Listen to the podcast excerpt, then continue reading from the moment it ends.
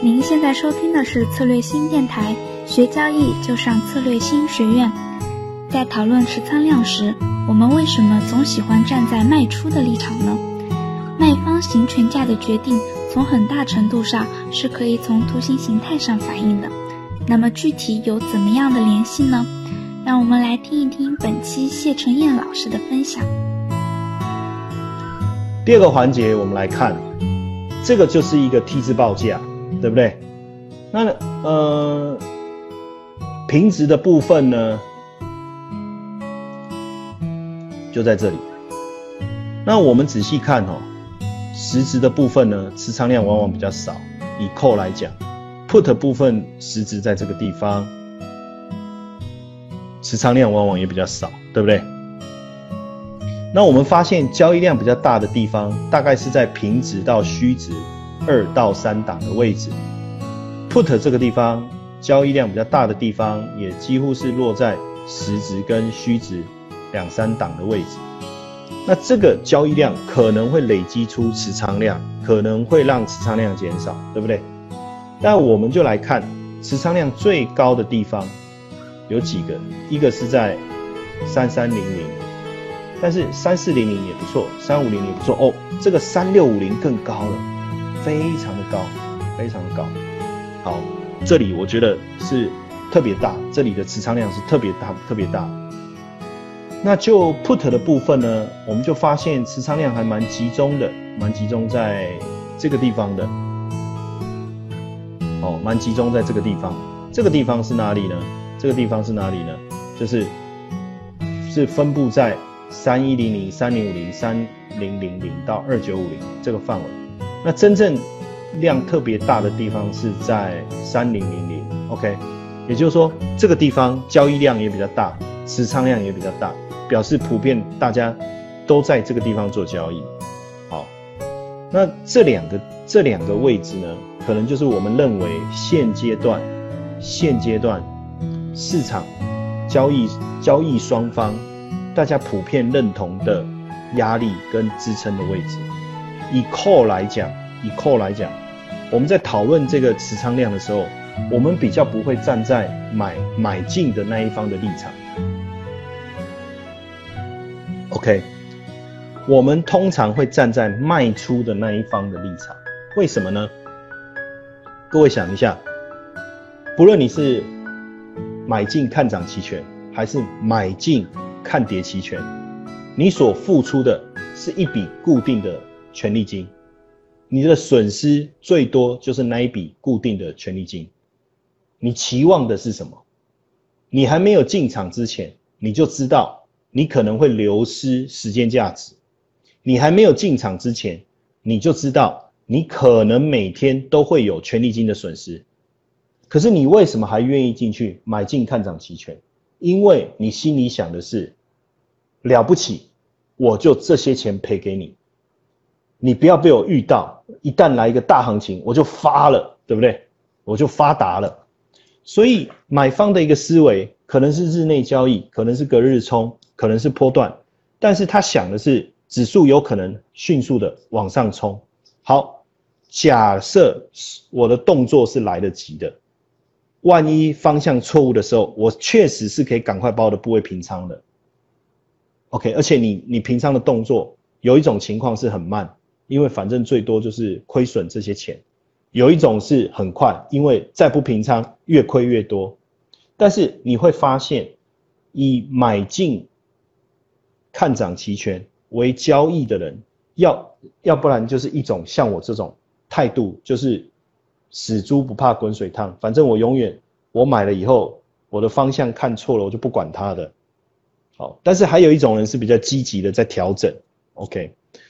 但为什么我说我们不用特别去在意这个买进看涨期权人的想法？基本上啊，如果它能够大涨，我们当然很开心啊。那万一它真的涨不动，我们其实坦白说也没那么在意啦。为什么？因为我又不是把我所有的家当都拿出来买这个看涨期权，我可能只拿了我所有资金的百分之二、百分之五，因为我们都很清楚。我们都很清楚，一旦错了，我的这资金会全部亏损，所以我可能只会拿百分之二，或百分之三的资金出来买进这个看涨期权。好，但是但是我们会买进，就一定有人卖出；我们会买进，就一定有人卖出。这个卖出看涨期权的人，他心里面的想法是什么？卖出三三零零的看涨期权，表示他认为这个指数的行情不太有机会涨超过，甚至涨到三三零零以上，对吧？就不太有这个机会，可能会碰到三三零零，可能会超过一点点，但是应该也是很快的就又跌回去了。他的这个想法，他必须要准备一笔资金，我们叫保证金。然后呢，他去收取我们跟他对坐所付出的权利金。那这个权利金如果以三三零零来讲，那就是五十四点五，或是五十三，看他成交的价位在哪里。但是他要付出一笔保证金，所以呢，所以他在心理上会比较谨慎的去思考，他要把这一个部位，要把这个仓位。架在哪一个行权架上面？因为架得越远，是不是越安全？可是架得越远，利润又越少；架得越近，利润越多。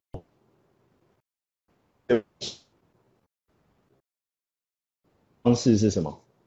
啊，那就取一个适当折中的位置好了。所以大家都会选一个在中间，价格不会太低，但是也不会太高，而且感觉这又有一点保护的一个距离。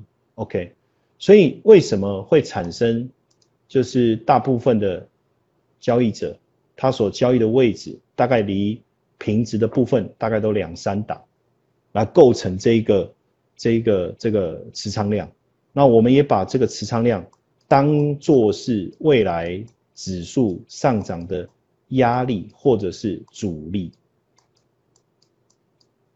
所以像这个这个三零零零这个行权价，这里的持仓量相跟其他的这个行权价相比的话，也是特别来的高一些，所以我们就认定说，市场上的交易者觉得。三千应该是一个蛮安全的位置，所以以卖方的角度卖出看跌期权的人，实际上是认为指数不是指数啦，这个豆粕的价格不会跌破三千，哦，但是当然，因为它并不是一个呃，就是这个支撑不是一个点的概念啊，因为毕竟。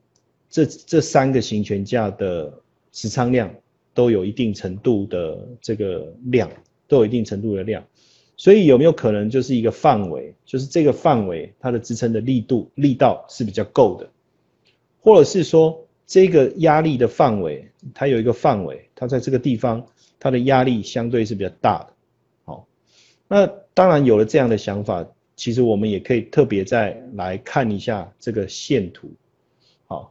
如果说我们刚才看到是三千三跟三千，那从这个线图来看的话，哦，你就会发现说，三千三的位置在这里，然后三千的位置在这里。如如果以以这个现阶段这个位置来看，如果你往上是阻力嘛，呃，往上是一个阻力嘛，也就是压力嘛，往下是一个支撑。那从技术图表的一个角度来看，确实三千好像有一定的一个支撑效果。为什么？因为我们看到这个三千这个线，我们把它切过来以后，我们就看到在前面这个地方。有几个重要的一个形，这个 K 线形态上面的转变哦，转变。那我们用三千三，哎，也是有道理，因为它刚好是前面开始下跌的这个高点，哦，这样，OK。所以你会发现啊，实际上这个卖方啊，它行权价的一个决定啊，整个图形的一个形态啊，是确实是啊有很大的呃依赖依赖这个整个图形走势图过去的一个价格的一个表现，确实是依赖蛮多的哦，依赖蛮多的，这样依赖蛮多，比如说 sell call。Sell call 是看跌嘛，等于反过来看跌的意思嘛，因为负正得负嘛，这个我们之前有跟大家呃讲过一个简单的判断的方法。